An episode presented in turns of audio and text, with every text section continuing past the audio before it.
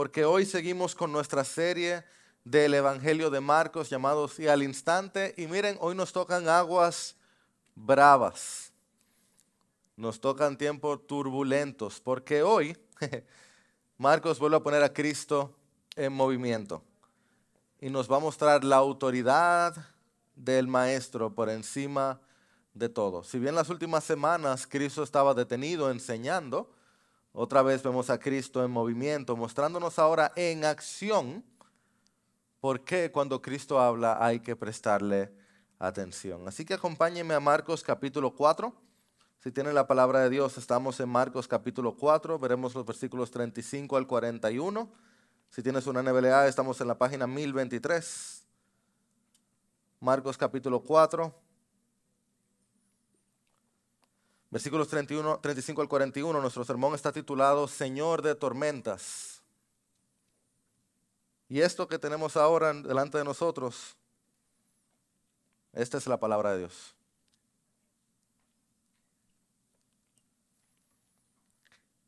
Ese mismo día, caída ya la tarde, Jesús les dijo, pasemos al otro lado. Despidiendo la multitud, lo llevaron con ellos en la barca, como estaba, y había otras barcas con él. Pero se levantó una violenta tempestad, y las olas se lanzaban sobre la barca de tal manera que ya la barca se llenaba de agua. Jesús estaba en la popa durmiendo sobre una almohadilla. Entonces lo despertaron y le dijeron, Maestro, no te importa que perezcamos. Jesús se levantó, reprendió al viento y dijo al mar, cálmate, sosiégate. Y el viento cesó y sobrevino una gran calma. Entonces les dijo, ¿por qué están atemorizados? ¿Cómo no tienen fe? Y se llenaron de gran temor y se decían unos a otros, ¿quién pues es este? Que aún el viento y el mar le obedecen. Esta es la palabra de Dios. Y Señor, nosotros somos tu pueblo, tus hijos, que también nos atemorizamos al leer algo como esto. Y que te rogamos que podamos entenderte, verte, temerte a ti, conocerte y encontrar descanso en ti. No ver las olas, no ver el mar, ver al Creador. Y confiar. En tu nombre Jesús. Amén. Estos, déjame poner mi, cronómetro aquí, estos versículos que estamos viendo hoy no son nuevos para muchos de nosotros, la mayoría lo hemos leído muchísimas veces. Iglesia, yo no creo que voy a decirles algo nuevo hoy. Yo no creo que tengo gran cosa nueva que decirles. Yo creo más bien, aun cuando lo leía otra vez, yo decía, Jairo, tú te sabes esta lección, pero ¿por qué tú no la vives? Ese soy yo. Yo sé que ustedes lo oyen la primera vez y lo cumplen de una vez. Es más, es tan sencillo lo que les voy a decir, que miren nuestra idea central. Esta es nuestra idea central. Las tormentas son oportunidades especiales para confiar en el Señor. Listo, se lo saben ya. ¿Se quieren ir temprano hoy? No vamos. Las tormentas son oportunidades especiales para confiar en el Señor. Ese es nuestro enfoque, confiar. Esa es nuestra palabra clave, esa es nuestra idea central. Ojalá viviéramos así. Es más, es tan sencillo lo de hoy, yo ni, lo iba a hacer, pero le voy a decir cuál es nuestra, nuestra hoja de ruta, nuestras tres ideas. Oigan, que, oigan, Jairo inventó la rueda hoy. Los tres puntos de hoy es, Jesús es real, Jesús es Emmanuel y Jesús es sin igual. Mi palabra clave, confiar. Idea central, las tormentas son oportunidades especiales para confiar. Señor, visítanos, ayúdanos a confiar hoy. Vamos a la barca, ¿me acompañan? Sí. Y lo primero que quisiera que veamos es eso. Marcos lo ha enfatizado mucho. Y es que Jesús es real. Jesús es real. Este pasaje está repleto de detalles, de características, de pormenores, de minucia de detallitos, cosas que solamente alguien que pudiera haber estado ahí te diría. Recuerden que Marcos son las memorias de de Pedro, ¿cierto? Alguien que estaba ahí. De hecho, no me siento tan mal que yo no cumplí con esto porque Pedro le pasó dos veces algo igualito. En dos capítulos más para adelante vamos a ver algo muy similar. Pero bueno, solo por mencionarte algunos detalles, si quieren me pueden acompañar. Al versículo 35, ¿qué detalle se me dice? Que era caída la tarde. Esto no pasó en cualquier momento, caída la tarde. Versículo 36 dice que habían otros botes. También ese versículo dice que fue como estaba, que a Jesús lo pasaron como estaba de un bote a otro. ¿Por qué esto es importante? Porque recuerden que Jesús tenía que utilizar los botes como púlpitos. Si recuerdan que hace poco vimos que este, este lugar donde él estaba era la cuenca donde Jesús se sentaba a enseñar, que se hacía como un eco, ¿recuerdan? En este lugar en, en el lago, en el mar de Galilea. Entonces Jesús estaba en un bote, terminó de enseñar y como estaba de un bote a otro, lo pasan. O sea, no hubo ni break, fue de un momento a otro. Él acabó de enseñar, maestro, tenemos que irnos y lo pasan de un bote a otro. Versículo 37 me dice que la tormenta no era cualquier tormenta, era una tormenta violenta. También me dice el 37 que la barca se estaba llenando de agua. Y el griego hasta apunta es el tipo de, de cómo se estaba llenando. El 38 me dice dónde estaba durmiendo Jesús. En la popa. Yo soy un experto navegador. Yo sé decirle exactamente cuál es la popa y cuál es la proa. Desde que veo un barco yo sé cuál es cuál, claro. Y hasta dice dónde, por supuesto que no. Y hasta dice dónde estaba durmiendo. Dice que dormía sobre una almohadilla. Y aún más importante, o tan importante por lo menos, el versículo 38 habla del sarcasmo y el tono de los discípulos al hablarle al maestro. El mal tono que tenían. Y ahora le digo por qué es importante. Y el versículo 40 habla del tono de la respuesta de Jesús. Y el versículo 41 habla del gran temor que tenían los discípulos. ¿Por qué les resalto todo esto? Miren, mis amados hermanos, es que uno porque lo ha leído tantas veces, pero lo que acabamos de leer es algo increíble y no voy a adelantar, pero también sucede que en un lugar como este, si tú llegaste tarde a la iglesia, bien tarde, ¿verdad? Si comiste y después viniste, en esta misma sala tuve hombres verdes y azules que calman tormentas o crean tormentas y hacen grandes hazañas y vuelan por los aires y mundo alienígena. Como que esto que uno leyó es como, sí, otra, otra película. No es como la gran cosa, ¿verdad? Pues, cualquier gente crea mundo con un chasquido de los dedos, no es como tan especial. Hoy en día con la pantalla de plata, excepto que ninguno de nosotros espera que Iron Man o Superman nos salve de la ira venidera de Dios. Los dioses de las películas son como inventados, toditos tienen fallas y demás, pero el Dios de la Escritura es algo que te hace sentir muy diferente al Dios de las películas. Y uno dura dos horas ahí y ya, pero cuando uno tiene terror o temor, uno clama al Dios verdadero, no al Dios de las películas. Y uno no deposita la confianza eterna cuando alguien muere. Tú no estás pensando en Gandalf o en Elsa. Tú piensas en Jesús. ¿Cierto? Y Marcos está dejando ver por qué esto no es un cuento o una historia de hadas, sino que esto ocurrió verdaderamente. Él nos está diciendo de algo que pasó absoluta y completamente, por increíble que parezca, con tal de que todo lo otro que te va a decir, tú digas, bueno, no me sorprende tanto, por mira todo lo que él ha hecho ya.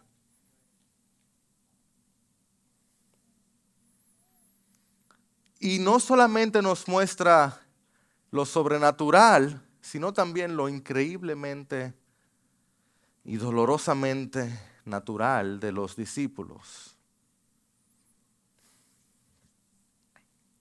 Lo leyeron, ¿verdad? Digo, no tienen ni que leerlo porque no es como que uno no hace cosas así. Y no solo eso, la parte que a mí más me sorprende de todo esto es la humanidad del Salvador. Yo no puedo ni creer eso que yo leí. ¿Ustedes leyeron el versículo? No lo lean todavía.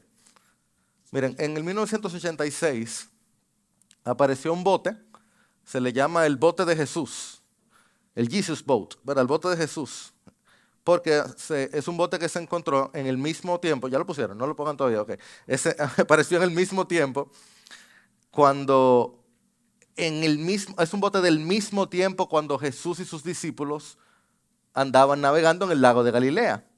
Es el mismo tipo de bote del tiempo de Jesús. Pueden enseñar la primera foto, ese es el cascarón que ocurrió, que apareció. Ese es el tipo de bote en el que andaban Jesús y sus discípulos. Más o menos así se veía en la extracción, dale porfa este era el, momento que lo extraían. ¿Lo ven? O sea, pueden ver el tamaño, más o menos apreciar el tamaño del bote. Pueden ver que hay un hombre allá adelante, en la parte de adelante, que algún navegador me va a decir cómo se llama esa parte de adelante. ¿Alguien sabe? Yo no sé. No. Ok. Esa es la prueba. O sea que Cristo está durmiendo en la popa, aquí atrás donde está la, la cámara, ¿verdad? Ahora, si le dan la próxima foto, así es la ilustración de más o menos cómo eran esos botes. ¿Le ven el tamaño? ¿Pueden apreciarlo? Dale la foto anterior, porfa. O sea, con esa foto en mente, no me la quiten, porfa. Déjenla ahí y lean conmigo el versículo 37 y 38 otra vez. Dice aquí, se levantó una violenta tempestad y las olas se lanzaban sobre la barca, de tal manera que ya la barca se llenaba de agua. Esta barca, llena de agua, Jesús estaba en la popa, durmiendo sobre una almohadilla. Ya pueden quitarme la, imagen. O sea, este es el bote, el tipo de bote. El agua está hasta arriba. Y Jesús está durmiendo. ¿Tú te imaginas lo cansado que él estaba? Para estar durmiendo en la popa, sobre una almohadilla. Acurrucado, porque no como que cabe un hombre completo ahí. Pero ese es nuestro Salvador. Si ustedes han leído hasta ahora Marcos, ¿cuántos breaks ustedes han visto al Señor tomando? Cuando tomó un break fue en el capítulo 1, que cuando tomó los discípulos lo andaban buscando. ¿Se recuerdan? En el capítulo 1 él tomó, él estaba un momento, estaba orando temprano. Hey, Señor, todo el mundo te está buscando. El Señor, dice la Escritura, que no tenía tiempo ni para comer. Estaba tan cansado que dormía en medio de tormentas. Y compara la tranquilidad del maestro con la preocupación de los discípulos. Él dormía, ellos se morían. Él descansaba y ellos se afanaban. Pero lo dotan en la tormenta, lo dotan en el bote. ¿Tú sabes por qué? Porque Jesús es real, pero el miedo no. Jesús es absolutamente real, pero el miedo no lo es. El miedo no es real. Quizás hemos escuchado decir esto antes, pero haz un ejercicio mental conmigo. Tú puedes pensar en lo peor que tú has pasado. Esa cosa que tú pensabas, es que yo no sé cómo yo voy a poder salir de esto, es que esto me va a matar, esto me va a destruir, que tú no podías ni comer, ni pensar, ni dormir. ¿Te diste cuenta que lo pasaste?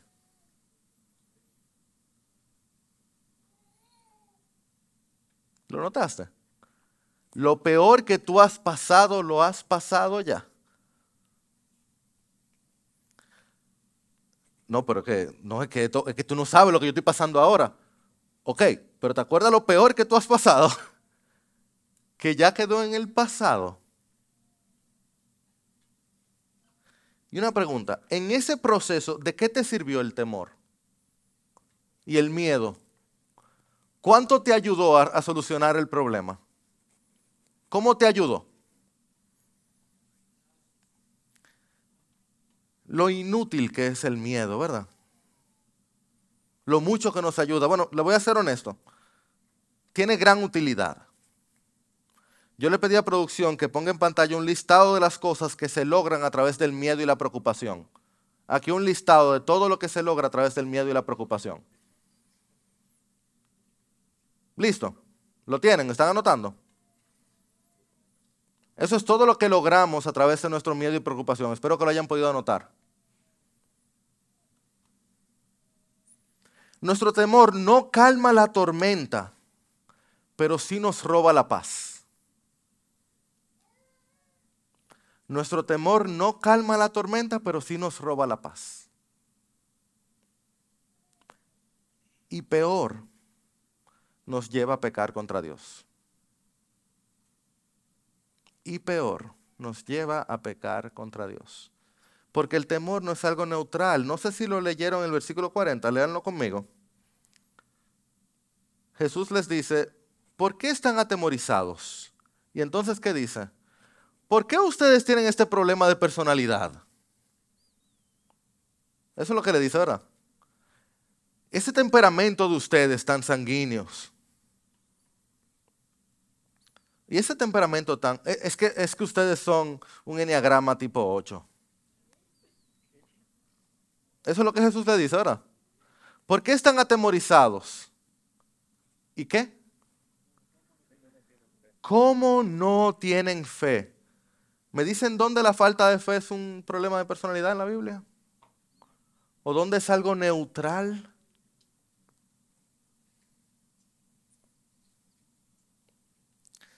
Oigan algo, iglesia. El problema que estaban enfrentando los discípulos no era la tormenta de viento y agua, sino de duda y pánico. Era la tormenta de duda y pánico interior, no exterior. La tormenta de viento y agua era nada. Literalmente paje coco. Se resolvía así. La duda y pánico interior era el problema que ellos tenían porque sus ojos no estaban en el agua, no en el que escuchó la voz del cielo al salir de las aguas.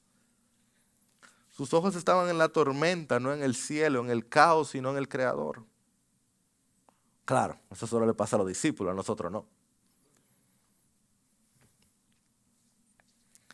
Nuestro temor no calma la tormenta, pero sí nos roba la paz y peor todavía nos lleva a pecar contra Dios. Charles Spurgeon, un predicador de hace varios siglos, decía que el temor es como un hombre ansioso que en su ansiedad le respira encima al telescopio, le jadea al telescopio, entonces trata de ver. Y dice, pero es que no veo nada, yo no veo nada, solo veo neblina. Y sigue jadeando al telescopio y le pelea al telescopio porque no ve.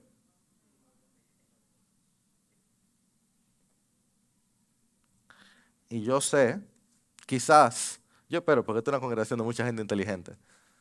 Aquí hay dos o tres que están pensando, pastor, pero si los discípulos no se, no se ponen en eso y levantan a Jesús, se hunde el bote. Porque ellos agarran y levantan al Señor, y cuando levantan al Señor, es que el Señor calma la tormenta. Ah, porque si se hundía el bote, Jesús no se iba a despertar. Durmiendo en el cielo, Jesús se levanta. Pero Señor, ¿y qué pasó? Oye, ¿de verdad tú crees que fue el poder de los discípulos que calmó la tormenta? ¿Tú crees que los discípulos hicieron nada? Es como, como este niño que, que el papá le dice, sí, empuja la puerta, mijo. Empuja, empuja. Y el papá hace toda la fuerza. y el niño, mira, yo la abrí. Sí, mijo, tú la abriste. Si somos nosotros cuando creemos que hacemos la gran cosa. Lo único que lograron los discípulos con su ansiedad fue ponerse ansiosos y, y pecar contra Dios. Lo mismo que logramos nosotros.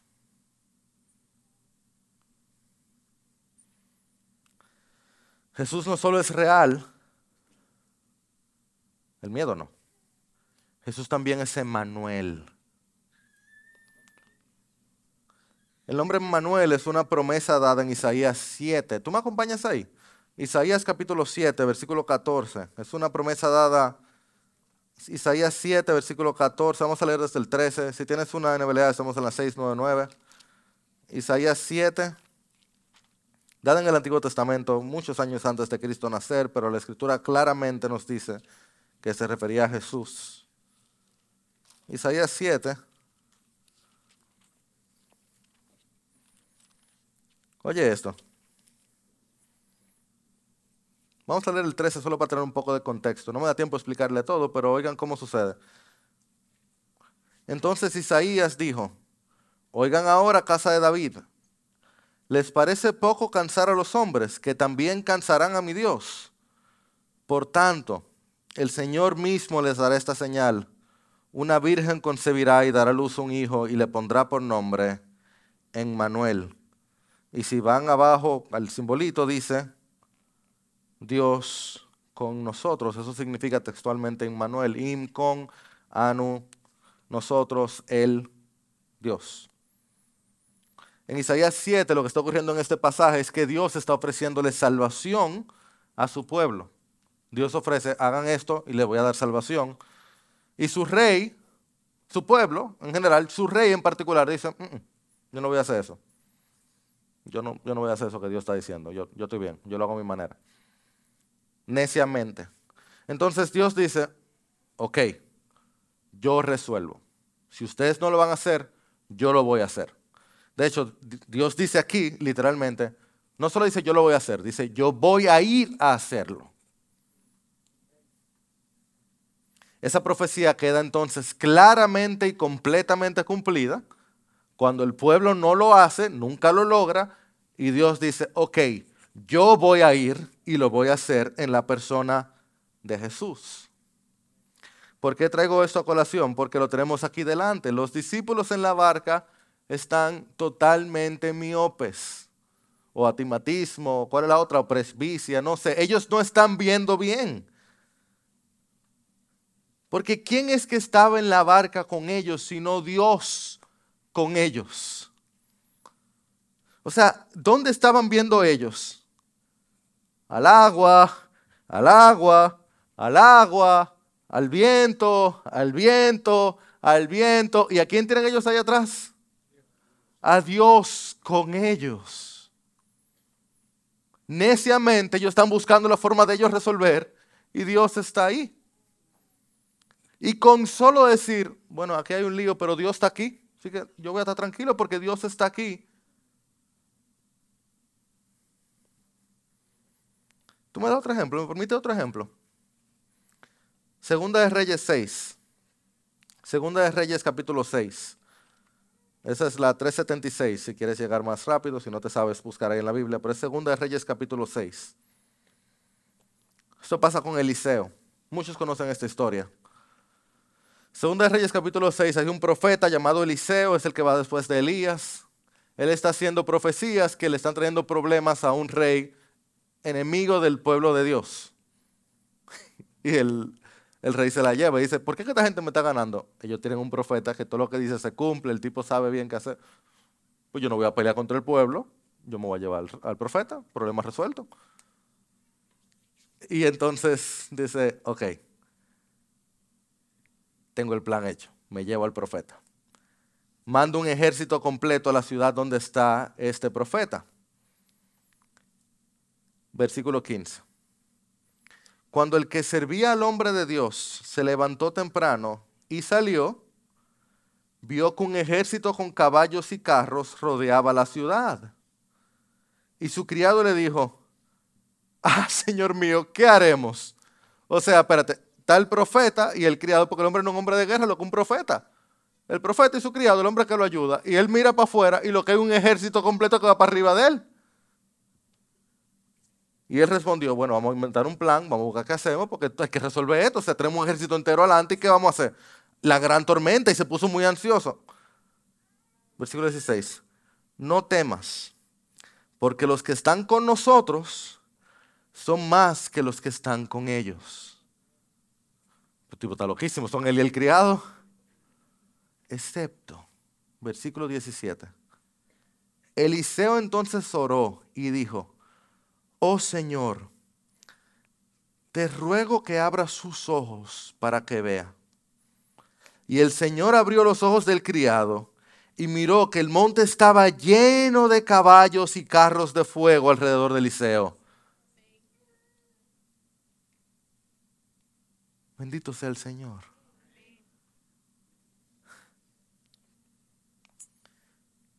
Nosotros, o al, menos yo, preocupadísimos. ¿Y cómo es que vamos a salir de esta? Mira todos los problemas que están ahí adelante. ¿Y qué es lo que vamos a hacer? Que yo no tengo idea. Y Eliseo con la mirada correcta, tú sabes todo lo que está a mi favor. La cantidad de ángeles que el Señor tiene protegiéndonos, cuidándonos, obrando, ministrando a nuestro favor. Tú sabes a quién yo tengo en el bote. Tú sabes quién está aquí ahora mismo. Tú sabes quién está aquí ahora. El Espíritu que resucitó a Jesús entre los muertos habita en nosotros. Oh Señor, abre nuestros ojos.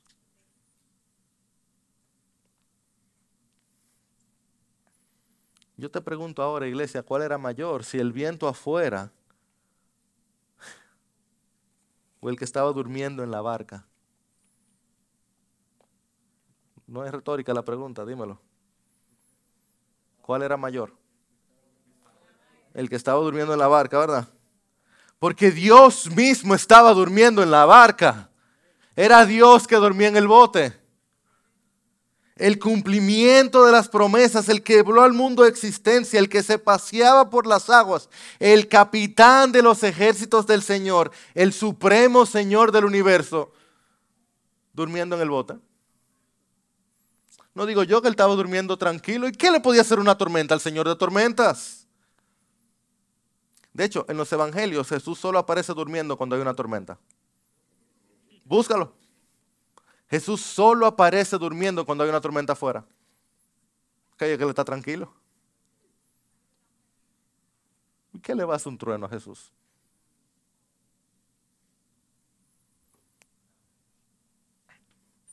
Iglesia, escucha, Jesús es Emmanuel, Dios con nosotros. Y cada tormenta es una oportunidad para nosotros conocerlo. Jesús es Emmanuel y cada tormenta es una oportunidad de conocerlo. Iglesia, esta tormenta era un regalo de Dios para los discípulos. Esta tormenta fue orquestada por Dios para los discípulos y ellos no se percataron. Ellos no se estaban dando cuenta. Porque es que hasta ahora, en Marcos, los discípulos estaban viendo milagros que le pasaban a otros allá. Y así sí es bueno. Lo más cercano que había pasado era la suegra. Así sí está bien. Y no se aprende en zapato ajeno. Es buenísimo consolar al otro y hablar del sufrimiento al otro y de confianza al otro. Lo duro cuando nos toca a nosotros. Pero hasta que no lo vivamos no podemos hablarlo. No igual. El ministerio es incarnacional, hay que vivirlo en la carne. Ahí no hay ni un solo amén. ni uno. Pero es que Cristo no solo era el Señor, Él era su Señor. Y Él no solo es el Señor, Él es tú Señor, o quiere serlo. Y aquí no viene ni un solo amén, pero tranquilos. ¿eh? El, que, el que vive de amén no vive bien. Entonces yo no espero amén de ustedes, tranquilo. Pero ¿y si? ¿Y le pedimos a Dios que nos ayude a aprovechar nuestras tormentas? O que nos mande una que lo podamos aprovechar. Ustedes están loquísimos diciendo amén. Sigan ahí. Sigan ahí. Di que amén ustedes. Se lo dijeron ustedes, se lo dije yo. Y si les pedimos a Dios que nos ayude a confiar en vez de pelear.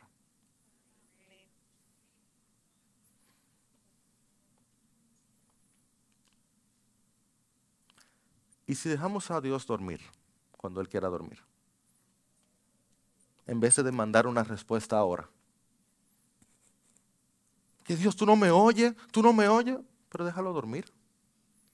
Él es Dios, Él puede dormir si Él quiere dormir. Tú no puedes demandar respuestas de Dios. Él puede tomarse su tiempo, su tiempo es mejor que el tuyo. Jairo no me habla así, perdón. Yo me estoy hablando a mí. Él puede tomarse su tiempo. Su tiempo es mejor que el mío. ¿O no? En la Biblia, todo el que dice dame lo mío ahora no le va bien. Oíste, recuerda que Jesús duró 30 años en el anonimato. Jesús. 30 años en el anonimato. Y tú quieres lo mío ahora. Tú, yo no. Tú sabes, yo no hago nada de eso. Él es Dios y Él hace lo que Él quiera y todo lo que Él quiere es bueno. Hasta meternos en tormentas porque Él es el Señor de tormentas. Mientras Él tenga el bote, Él puede hacer lo que Él quiera. Mientras Él esté cerca, mientras Él no nos falte, que haga lo que Él quiera. Amén. Mira cómo lo decía Gregorio Nacianceno, en el siglo IV, en el siglo IV, ¿cuánto tenemos que aprender? Mira lo que él decía. Él estaba cansado y sin embargo él era el descanso de los cansados y cargados. Él fue sobrecogido por un gran sueño y sin embargo él caminó suavemente por las aguas. Él reprendió los vientos y salvó al Pedro que se ahogaba. Este es el Dios hombre, quien conforme a su humanidad podía dormir y conforme a su divinidad podía calmar la tormenta. ¿Quién es este que aún el viento y el mar le obedecen? Jesús, solo Jesús, el que no nos puede faltar. Y eso nos lleva al último punto. Jesús es sin igual. ¿Tú lees conmigo el versículo 39? Volvemos otra vez a Marcos 4. Escucha a Jesús.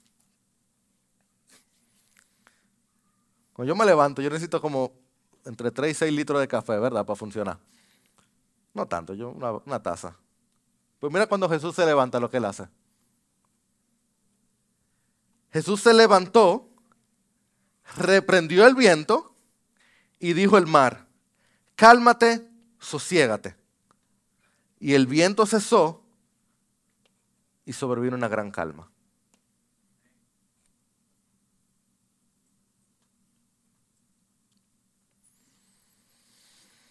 Este pasaje es una de las muestras más claras y portentosas y evidentes de la autoridad sobrenatural de nuestro Señor Jesús. Nota lo que el pasaje no dice. Que Jesús se levantó y empezó a orar. O que Jesús buscó una varita mágica, o se arremangó, o hizo algún tipo de hechizo, o algún tipo de esfuerzo, o que tuvo que pasar por un proceso, o que necesitó ayuda de algo o de alguien. Jesús literalmente le echó un boche a la tormenta. Literalmente mandó a callar a la tormenta, como si fuera una bestia, como se le habla a una bestia. Cállate y quédate callado. Es más, yo lo dije más duro que lo que él lo dijo. Porque fue más como un... Ya, huracán, ya.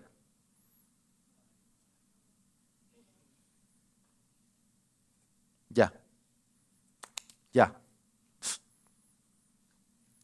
Y sobrevino una gran calma, literalmente una mega calma. O sea, la mayoría de nosotros, por lo menos muchos de nosotros, hemos experimentado tormentas y huracanes. Creo que ninguno, espero que ninguno de nosotros, una tormenta o huracán, en un botecito donde caben 15 personas máximo. Pasar de eso a esto. Así. Con un ya. Y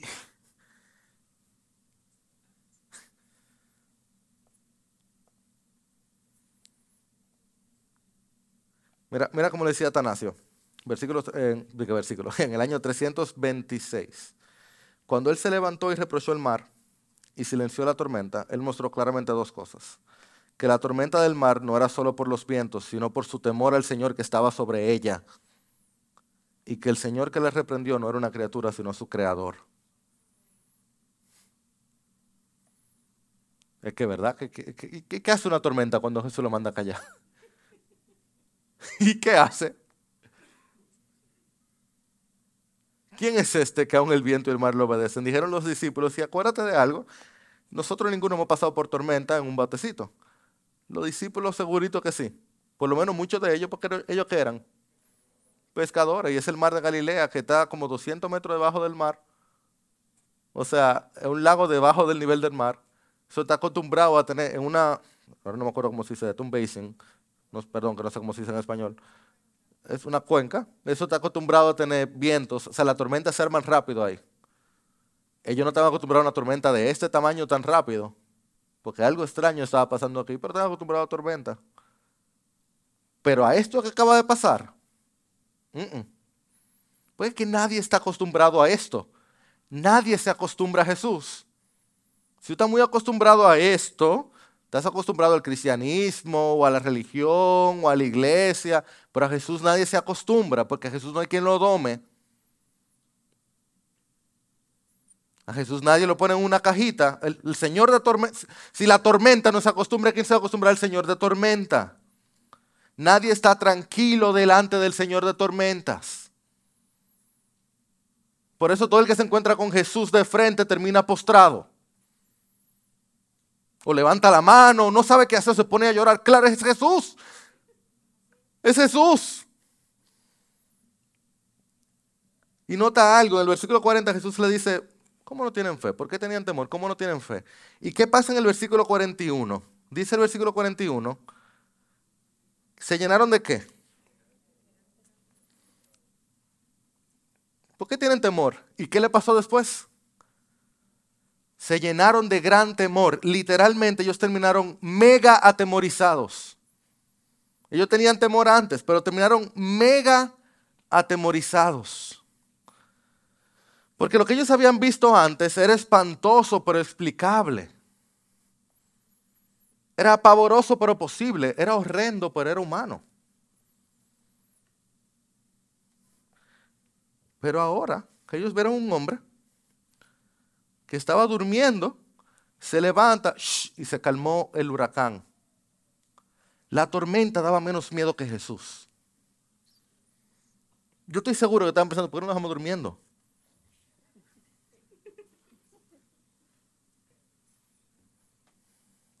Porque escucha iglesia, escucha más bien. Es más fácil calmar una tormenta que calmar el corazón. es más fácil calmar una tormenta que calmar el corazón.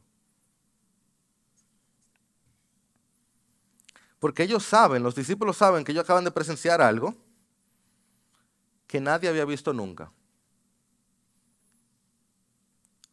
Lo más parecido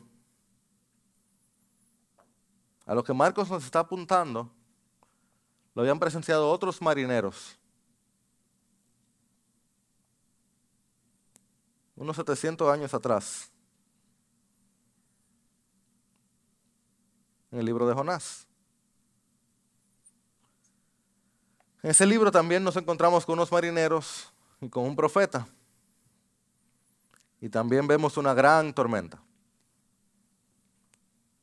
Y también hay unos marineros, como los discípulos, que sabían bastante de esto, también estaban experimentados también buscándole la vuelta, y no podían. Y como, como vimos en el libro de Jonás, aquel que podía resolver, el protagonista de la historia, durmiendo. En medio del asunto, durmiendo. Pero el Evangelio lo enfatiza por contraste mostrando a Jesús como uno mucho mayor que Jonás. Porque a diferencia de Jonás, Jesús no necesitaba ser lanzado en el mar para calmar la tormenta. Él solo tenía que hablar y la tormenta cesaría. Y a diferencia de Jonás, él no estaba durmiendo para callar su conciencia. Él no estaba huyendo de la voluntad de Dios. Él estaba durmiendo por cansancio, por estar cumpliendo la voluntad de Dios, en total confianza de su Padre Celestial. Pero Jesús sí entraría a lo profundo del abismo pero no por su desobediencia.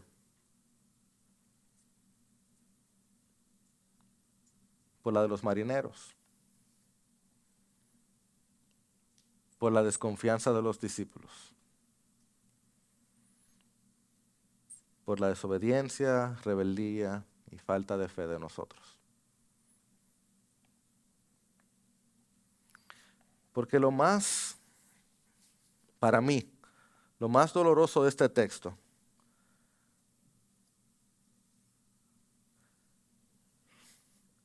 es que cuando Jesús, lo primero que Jesús escucha, no es el trueno, no es el viento, no es el desastre de la tormenta, es que a Jesús lo sacuden para levantarlo y él ve a sus discípulos amados, que él ha elegido de todos, y lo primero que él escucha, ¿qué es? Nosotros no te importamos, ¿eh?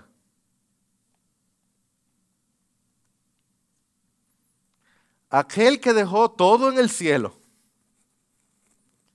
ser servido por ángeles, aquel que no ha cometido ninguna falta nunca, y que ya tiene un buen tiempo caminando con ellos y lo ha dado todo por ellos.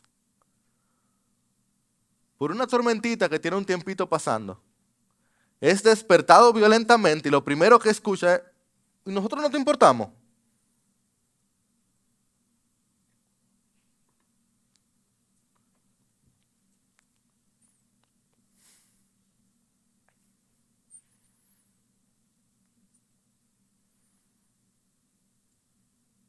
¿Cómo que si no le importamos? Si eso él vino. Si por eso él estaba ahí. Si por eso él estaba en ese bote. Si por eso él había venido. Su sufrimiento era real. Su cuerpo era real. Su vida era real. Por eso él estaba en medio nuestro. Un Cristo sin igual.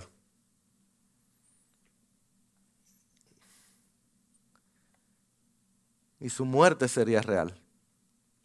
Su sangre vertida sería real.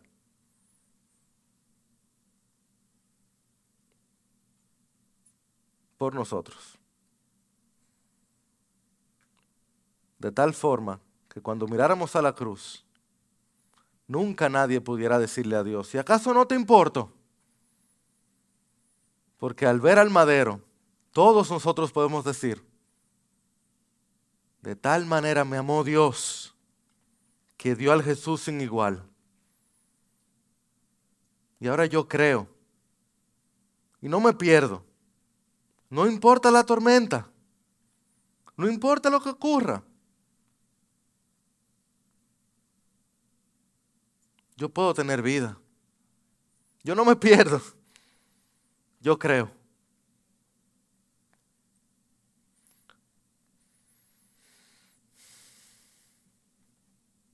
Bendito sea nuestro Dios.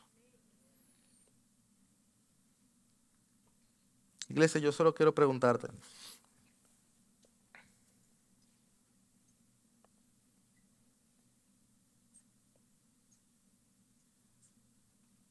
Esto no es nada nuevo. Tú quieres confiar en Él.